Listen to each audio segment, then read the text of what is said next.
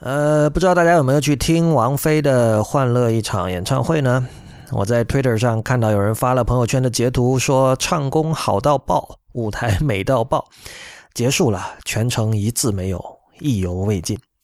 在下面有人评论说，就像拍写真不能看原片一样，演唱会不能做直播当做听音乐，真是可圈可点的一句话啊。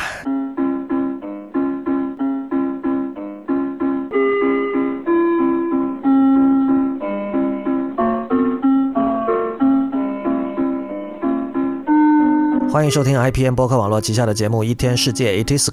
今天是二零一六年一月五日，《一天世界》的第四十六期。《一天世界》是一个在读者和听众的支持与资助下成立的媒体计划。我们用整体性的视角观察当代社会、技术文化以及商业风景，对抗消费主义导向的论述，强调对技术与艺术的敏锐感受力以及精神和肉体上的强健。我们的口号是：What need have I for this? What need have I for that? I am dancing at the feet of my Lord. All is bliss. All is bliss. 如果您喜欢我们的节目，我鼓励您成为会员。对会员感兴趣的朋友，请访问一天世界点 net 斜杠 member，一天世界的全拼点 net 斜杠 m e m b e r。同时，我们也接受直接用支付宝打款入会，您可以将款项直接打到我的支付宝账号 hi at 如一点 li，也就是 h i at r u y i 点 l i。请别忘了在添加备注栏注明您想用来接收会员通讯的邮箱，年付三百四十元，月付三十四元，年付有八五折优惠。再次播报我们的支付宝账号：hi at 如一的全拼点 l i。啊，大家新年好！这是二零一七年的第一期一天世界，祝大家新年快乐。呃，开始之前呢，上次有一位听众来信，他说这个我们的开头的那句口号，就是那段英文。What need have I for this？那段应该怎么翻译？他问我有没有信达雅的翻译方法。嗯，首先我觉得这句话我并不想追求信达雅的翻译，因为这句话本身是一句非常直白而且非常平铺直叙的话。呃，它并没有华丽的词藻，也并没有很精巧技巧的话术。嗯，我觉得这是这句话的一个很重要的一个特质。呃，这个话的。重要之处在于它的内容本身，而不在于它的这个形式，也不在于它的这个文采之类的。知道，如果如果大家认同这一点的话，其实也没有什么可翻译的，因为这句话它的意思非常的直截了当。呃，直接翻译过来就是说，我这个也不需要，那个也不需要。呃，我在神的脚下跳舞，然后一切都是这个安乐祥和，或者这个就或者你可以说一切都受到了神的庇护。大概是这样的意思，呃呃，但是我想说的是，这句话其实是这个 Shakti 这个七十年代的一个只发行了三张专辑的印度 fusion 音乐乐团，他的一首歌的名字。呃，Shakti 是英国的吉他手 John McLaughlin 和这个印度的小提琴手 Al Shankar，还有这个印度的 tabla 鼓手 Zakir Hussain 几个人。合组的一个融合了爵士乐和这个南印度古典音乐的一种这个 fusion 乐团。嗯，他这个这首歌是在他们的第一张专辑，那它 title 就叫 Shakti with John McLaughlin 的第三首。所以每次我们这个节目开头播放的那段，就恰恰是这个 John McLaughlin 本人，因为那是一一张现场演唱的这个现场演奏的专辑嘛，他在一开始报这个曲目名的时候说的那段话。呃，这张专辑在基本现在所有的这个音乐流播平台都可以搜得到啊。我们会在本期的这个节目的网站上把 Apple Music 上的那个链接发出来，然后大家也可以自己去搜这段话哈。你在什么像网易云音乐啊，还有国内的平台、国外平台都可以搜到。呃，我推荐大家去听。呃，说起来这个过渡倒是很自然，因为今天我们一开始的话题就是这个王菲的演唱会，所以跟现场演出有关，嗯，跟音乐有关。呃，我觉得关于音乐的讨论有两种常见的陷阱，嗯，一种是吐槽跑调，一种是吐槽错音。那当然了，就是这个流行音乐里有人唱的、有人声的音乐是远远多于古典音乐的，嗯，所以可以说这个跑调和错音，分别是这个流行音乐听众和古典音乐听众最爱的两个吐槽点吧。呃，从表面上看呢，这种批评很容易被理解为是一种对音乐的专业性的要求，对吧？啊，或者说是。一种对音乐的出于对音乐的热爱所做的一种批评和吐槽，但我觉得这个就像那些这个毫无疑问是真正热爱自己孩子的父母，他们那种所谓为了孩子好的行为一样。呃，热爱音乐以及这个对所谓专业性的这个要求，其实都是值得商榷的。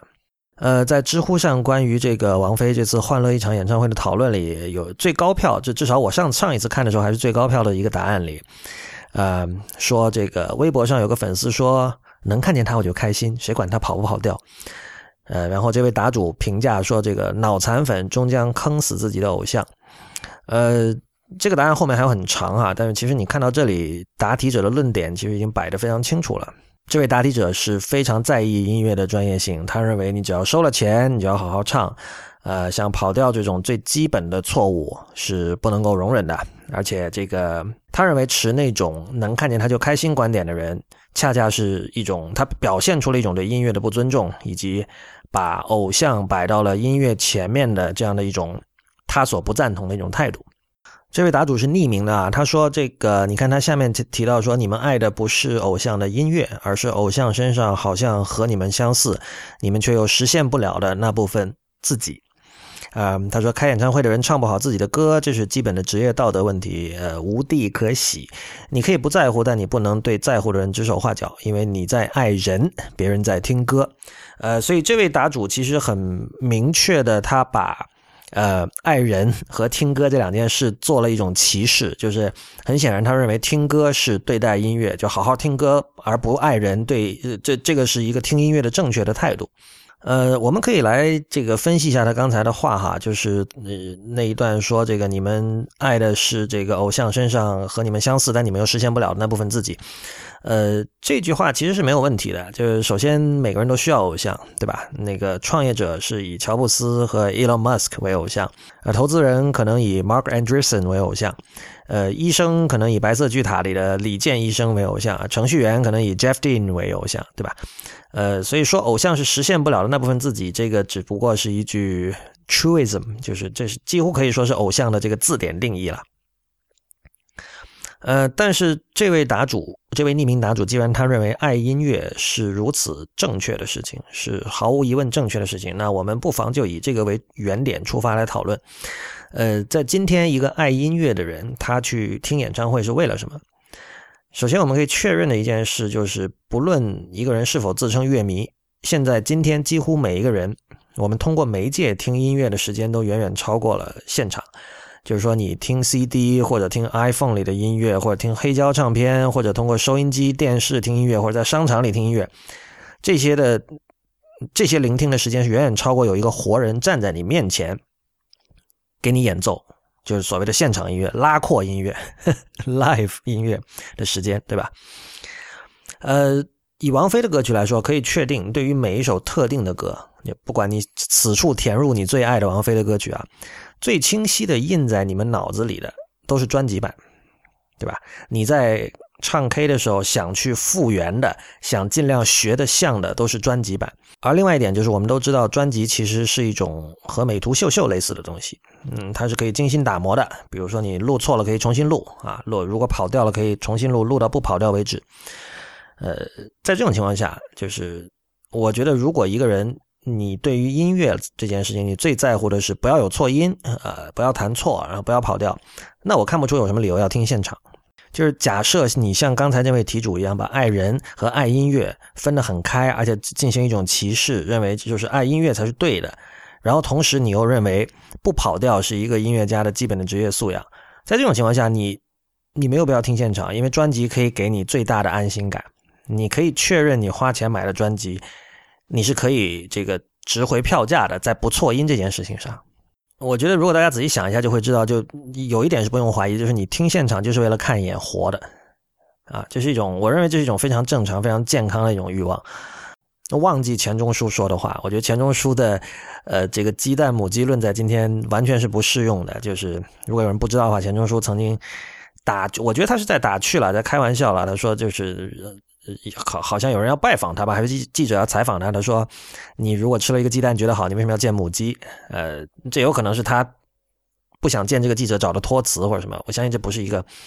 特别严谨的一种一种论断。但是这句话好像有时候经常被人在进行相关的美学讨论的时候引用。我觉得这是一种过度的解读吧。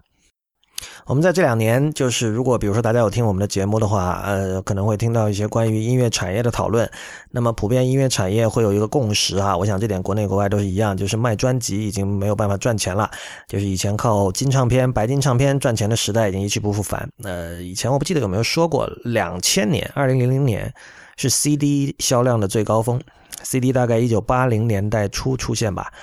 然后就之后销量一路走高，但是两千年刚刚过了没多久，就出现了 Napster。嗯，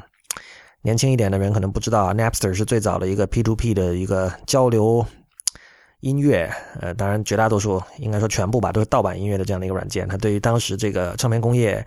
就起到了这个毁灭性的打击吧。然后从两千年开始，的确 CD 的销量就下降了。所以呢，现在就是大家觉得哦，卖唱片赚不了钱，所以我们要靠这个演出来赚钱，还有或者卖周边，或者做其他的一些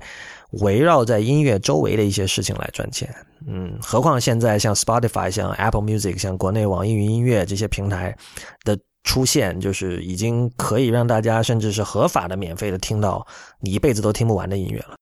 那么这个时候，就是我们不禁要问哈，就是。刚才的前提就是，如果你在乎不跑调，在乎不错音，听唱片是更好的。那么这个时候，我为什么要花钱去看演唱会？呃，我觉得毫无疑问就是一种情感诉求，就是去看演唱会这件事情跟跟音乐其实关系是不是那么大的？所以我觉得刚才那位匿名答主所讽刺的那个微博用户，就是那句说能看见他，就王菲，我能看见王菲我就开心，谁管他跑不跑调？呃，这句话恰恰。才反映了一种非常纯粹的态度，而且我觉得这种态度也是非常健康的。你试想一下，你是个创业者，明天你在某个场合你会看到 Elon Musk，你你会你会不会开心，对吧？呃，哪怕 Elon Musk 那天就是穿的邋里邋遢的，你一样会很开心。呃，我认为这种开心是健康的，而且是值得鼓励的。这里也举一个我自己相关的例子吧，就是有的人可能知道，就最近我在知乎上做连续六场的那个关于克罗地亚籍的钢琴家。呃，Ivo Pogorelic，波格雷利奇的这个知乎 Live，在现在，就比如说，如果我有机会去听波格雷利奇的现场，比如我在两千一一年的时候，我在上海听过，对吧？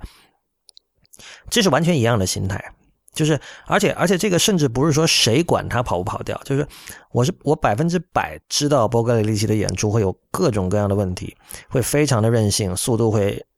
这个令人无可无法忍受的慢，对吧？经常会有错音，呃，然后如果你仔细观察哈，他在他在舞台上的这个态度也是非常随意的，呃，我我自己我个人当然是非常反对把流行音乐和古典音乐呃放在两个不同的体系里来分析，我觉得这种呃面对音乐分析音乐的方法其实已经过时了，但是在这里我们不妨。延续这个框架来讲，我们在这里说的是一般人认为是所谓真艺术、真的艺术音乐的古典音乐演奏，而另一边是在一般人看来属于娱乐、属于娱乐消费的这个流行音乐演唱会。那么我们这里看到像波格里利奇这样的现年呃年行呃快六十岁吧，现在五十八岁、五十九岁的样子，他过去至少五六年里他的演出。在台上，如果你去观察，他有各种各样的随意的表现。比如说，呃，他前不久在北京的演出开场之前，上海也是哈，就是他的排练是可以给观众看的，就是他开场前半个小时开始放人进去嘛，然后他就在上舞台上练习。然后谈两句，还对人笑一下。然后我看到上海有一个去听的朋友，后来在这个微信上写文章，还把这个当成一种是非常一种风骨，觉得觉得哇，这个是大师的一种非常随和的一种态度。他觉得可以，如果要写一个现代的《世说新语》，可以把这个段子写进去。那同样就是我们知道，比如说这个波格雷利奇，还有其他的一些钢琴大师，到了晚年都有一个习惯，就是带谱上台。这个在古典音乐里是很不寻常的哈。就是大家看，至少年轻的钢琴家就没有人是带谱上台的，很极少。嗯，但是有些人像 Sviatoslav Richter，像像波格雷利奇，还有其他我不记得还有谁了，他们会带谱上台。那么，我觉得如果你从专业性的角度讲，完全你也可以从这个角度去抨击他，就是钢琴家理应。把谱子背熟，你凭什么要背带谱上台，是吧？然后你如果仔细看波格雷利奇的演出，你还会还会发现很多这种呃小习惯、小毛病，都会觉得，哎，他怎么不专心啊？他怎么哦，他弹一个音，这个音很长，他手放在键盘上不动，然后他脑袋就到处乱看，你在干嘛？你没有专，你没有沉浸到音乐里啊，这不对啊！我我这个没有值回票价，我觉得我要我要退钱，我觉得你没有专业精神，就是不行。你们你们这些你是老脑残粉，你只是喜欢他的年轻时候的漂亮脸蛋，呃，等等等等，就是同样这样的批评，你完全可以运用到呃古典音乐演奏家身上，但是我们发现没有。呃，有很多人会批评他近年的演奏，有各种各样的，比如说像任性啊，或者说，呃的，因为他这个人他的这个生命的中间遭到了一个不幸，就是他的这个老师加老婆在九六年的时候去世了，呃，所以就对他打击很大。那么大部分人会把他近年来的这种不济，呃，归结把它归因于这个这个不幸事件上。但是很有趣的，我们会发现，呃，对于王菲，呃。有相当多的歌迷对那种呃专业性，这个所谓的专业性是像是那种，比如说你去一个饭店或者你去一个五星级酒店应该体验到的专业服务，或者你坐飞机头等舱应该体体验到那种专业服务，用这种程度的专业性来要求王菲一位流行歌手，呃，在我看来这是很荒谬的事情。那天我在 Twitter 上讲说，这个音乐的本质就是不专业和反专业。呃，你可以说录音师是专业的，你可以说编曲是专业，要有专业性；你可以说作曲，嗯，要有专业性；你可以说做搞音响工程、搞舞美的要有专业性；你可以说对唱功有专业性，手指技巧有专业性。但是音乐本身讲求的就是突破性。呃，它恰恰要突破一个现有的一个专业体系所规定的什么是应该的，什么是美的，什么是好的。这这个是音乐或者说一切艺术的本质。而音乐，如果你跟比如视觉艺术、造型艺术或其他艺术比，可能它会在这种反专业的本质上会显得更加的明显。因为音乐某种程度上说可以说是最自由的艺术，因为这个有一个老调吧，陈词滥调吧，就音乐其实是跟性爱非常接近的一种活动。那我觉得，如果你能够认同这一点的话，在在音乐上追求专业性就很可笑了，就就相当于你说你要在性爱上追求专业性，呃，那是什么？这个大家都知道了哈。呃，其实这里这位听众的心态，我觉得很容易理解。这个其实我归结于，呃，国内一直以来非常怎么说啊？从过去十几十十到十五年间吧，大家非常注重的一个东西就是消费者权益。简单说就是我花了钱，我有权利要求专业的演出；或我花了钱，我就有一种 sense of entitlement，就是我会，我我认为我应该有权利拥有什么或者什么。然后如果我没有得到，我就可以理直气壮的骂街、吐槽、要求退钱。嗯，黄子华的有一场这个《Don't Look You》，就是单口相声里，呃，他在开头放了一首叫《尾水回水》的歌，呃，因为回水是粤语，就是退钱的意思嘛。呃，大概就是讽刺这个现象吧。嗯，我个人的看法是，我觉得如果你真的爱音乐，因为刚才那位匿名答主其实很显然他他是站在爱音乐而不爱人的这一边。呃，这个其实我并不反对吧，但我认为如果你真站在这一边，其实你你应该主动放弃这个消费者的权益，因为就是音乐是比消费主义重要的多得多得多的事情。嗯，我们可以想一下，就是在唱片工业。和这个现代的音乐学院体系出现之前，这个音乐它它的这个专业性远没有今天这么的明确。嗯，大家知道这个肖邦很长一段时间，他的这个主要的收入来源就是教那些贵族人家的子女呃弹琴演奏。呃，所以你可以知道，就在那个时候，人们如果需要享，人们要享受音乐的话，你想一下，比如十九世纪，呃，唱片还没有出现的是年代。你唯一的办法就是你请人来弹给你听，演奏给你听，或者你你自己去弹，自己去演奏，自己去创作。你说那个时候有没有专业性？呃，或许有，但是它跟今天说的专业性显然不一样。因为第一，今天说的专业性其实是跟消费主义联系在一起的。呃，你是在一个消费社会里，你是这种专业性是一种你可以买得到的东西，但是在当年，呃。除非你是贵族，呃，哪怕你是贵族，你作为这个艺术的 patron，对吧？你作为艺术的赞助人，你，你，你或许你把它化约到这个归根结底也是一种购买行为，但是这种购买行为显然跟消费主义社会的购买行为是不一样的。然后另一种情况就是说，你的朋友刚好会弹琴，去他家玩儿，他弹给你听，对吧？或者你跟人学琴，或者你就自己练习，自己演奏给自己听，或者自己演奏给家人听。就简单来说，那个时候音乐是一种非常 domestic 的行为，是一种 private 的行为，是是私下里做的，它不是一个公共的 spectacle，它不是一个呃公众的一个事件，是大家说哦，我要这个今天晚要赶快。呃，早早的把饭吃了，然后要打扮的非常光鲜亮丽，然后约上三五好友一起去听，然后回来还要在这个 Twitter 上吐槽或者知乎上讨论，它不是这样的一个公共事件，对吧？呃，然后今天你其实可以看到，慢慢的，我发现有一种趋势是音乐正在回到重新成为一种 domestic 的行为。嗯，这个一方面当然就是是由于这个收听媒介的这种民主化和草根化，就是。一方面是录音唱片工业出现之后，所有人都可以在私密的环境里听音乐，加上现在这两年这个耳机，大家对耳机都很感兴趣嘛，耳机也都卖的不错，然后加上各种这个呃，这专辑的这个最后的一道这个成本，这个入门门槛，就是这个花钱的这个门槛也被打破了，所以听音乐可以变得非常的私密，你可以在车里听，你可以在马桶上听，你随便在哪里听都可以。另外，你可以看到，就是像我刚才提到的，比如说波格雷呃波格雷利奇这位钢琴家，我认为他近年的一些做派，包括他把这个这个排练的部分也可以给听众看，包括他上次在北京演出之前还要求这个场内的灯光不要太暗，我认为这都是一种把音乐演出实践回归一种怎么说啊 domestic 的一种状态的一种努力吧，就是。呃，他希望拆除那种音乐演奏时间中的仪式感，希望把它重新变成一种比较家常的、比较日常的一种行为，就是把让听众放松一点来听。所以这是我观察到的一个趋势。呃，我愿意把王菲这次的演出上的瑕疵也从这个方向去理解。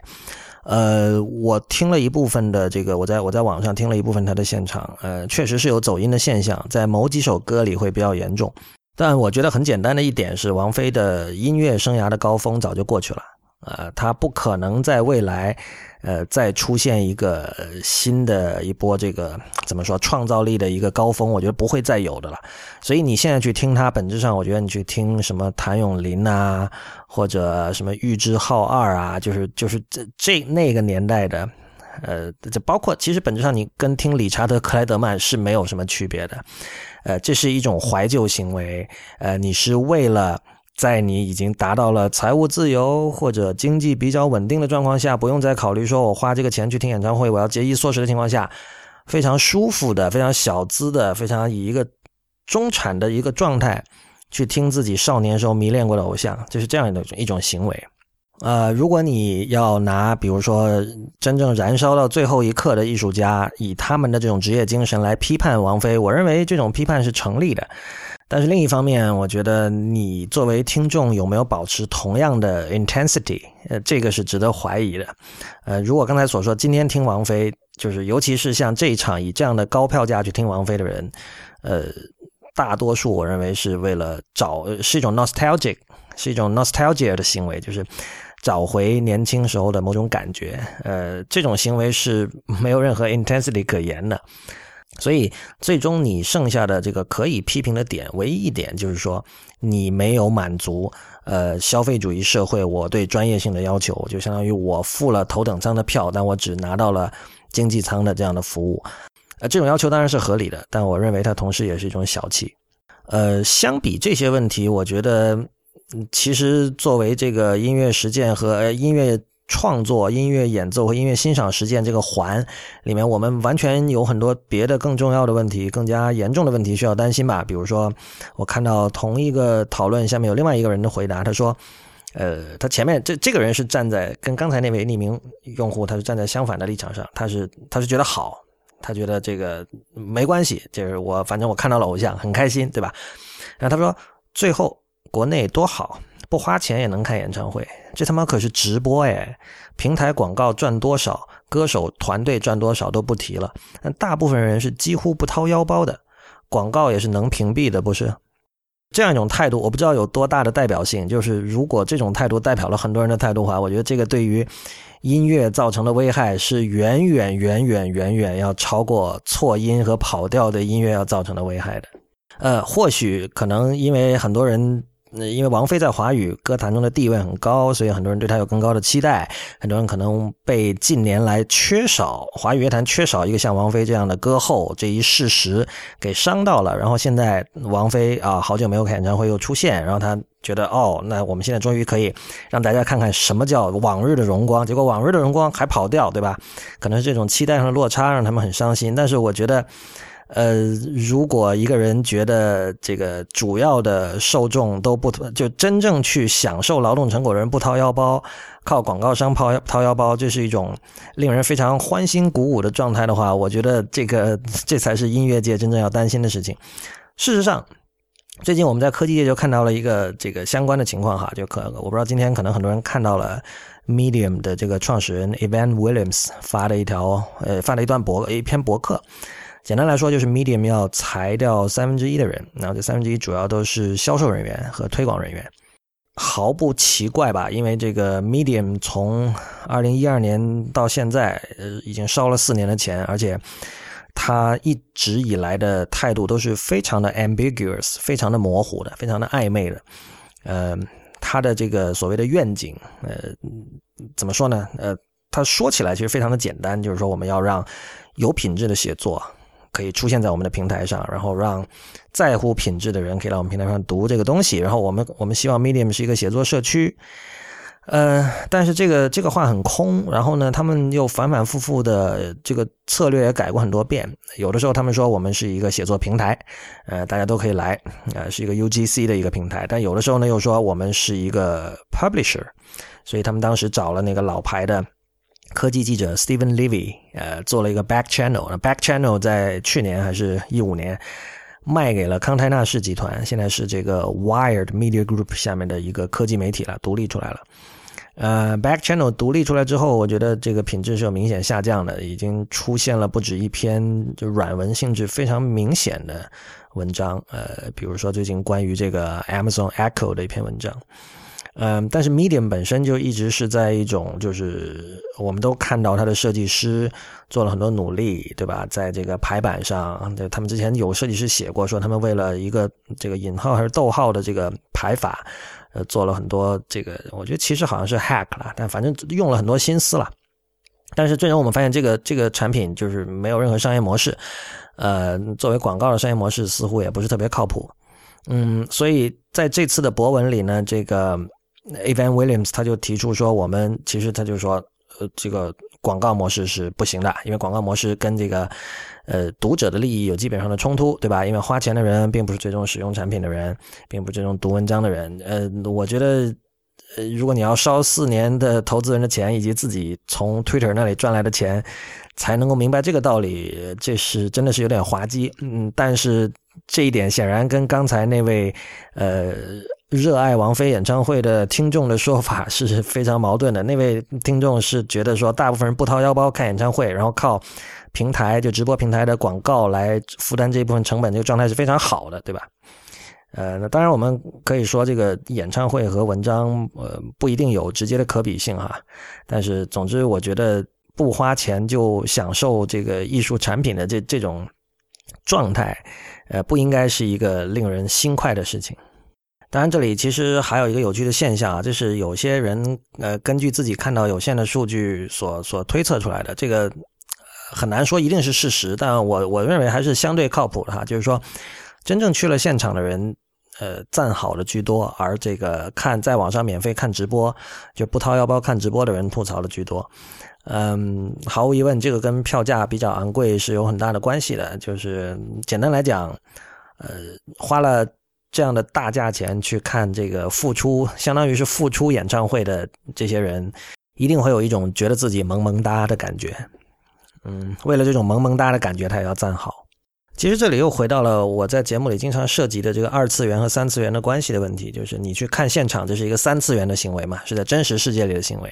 但是你你通过网络看直播，这是一个二次元的行为，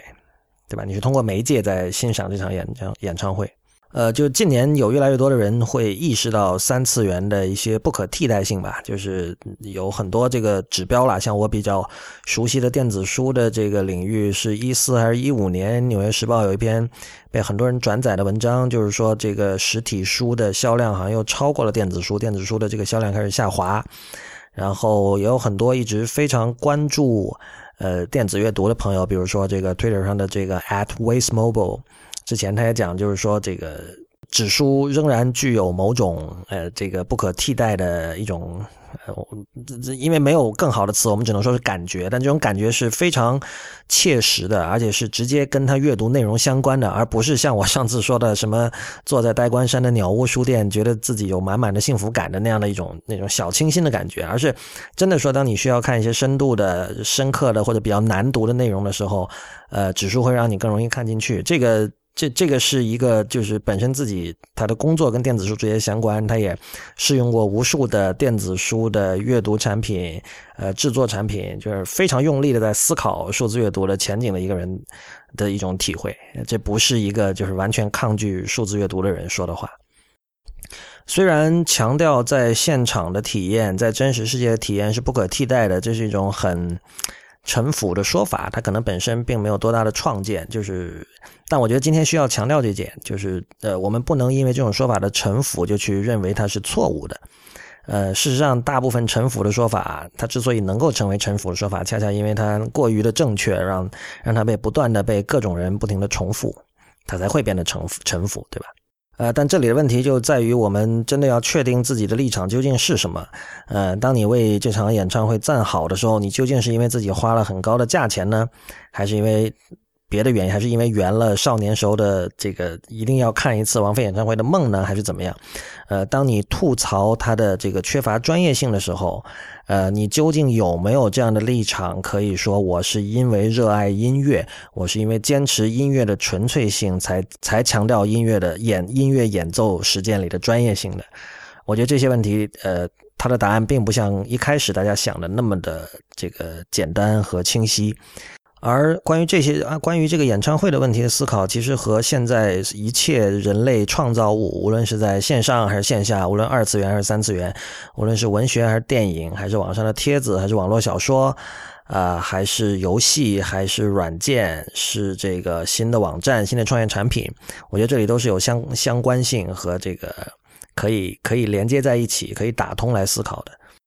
呃，最后也再打一个广告，就是我的这个波格雷利奇的专辑全解析的知乎 Live，呃，下周二会进行第四场，一共是六场。那么这一场 Live 和每这全部六场 Live 的链接，我都会放在本期的网站上，欢迎大家选购。好吧，那么今天第四十六期的一天世界 ET 四嘎就到此结束，谢谢大家的收听。一天世界是一个在读者和听众的支持与资助下成立的媒体计划，我们用整体性的视角观察当代社会、技术文化以及商业风景，对抗消费主义导向的论述，强调对技术和艺术的敏锐感受力以及精神和肉体上的强健。如果你喜欢我们的节目，请考虑成为我们的会员。入会请访问一天世界点 net 斜杠 member，一天世界的全拼点 net 斜杠 m e m b e r。你也可以将会费直接打到我的支付宝账号 hi at 如一点利 h i at r u y i 点 l i，并在添加备注栏注明你想用来接收会员通讯的邮箱即可。年付会员三百四十元，月付三十四元，年付有八五折优惠。此外，也不要忘记访问一天世界的博客 blog 点一天世界点 net。我们在新浪微博叫 at 一天世界四个汉字 i p n，在 Twitter 和 Instagram 都是叫一天世界的全拼 i p n。同时，也欢迎您收听 IPN 博客网络旗下的其他精彩节目：未知道、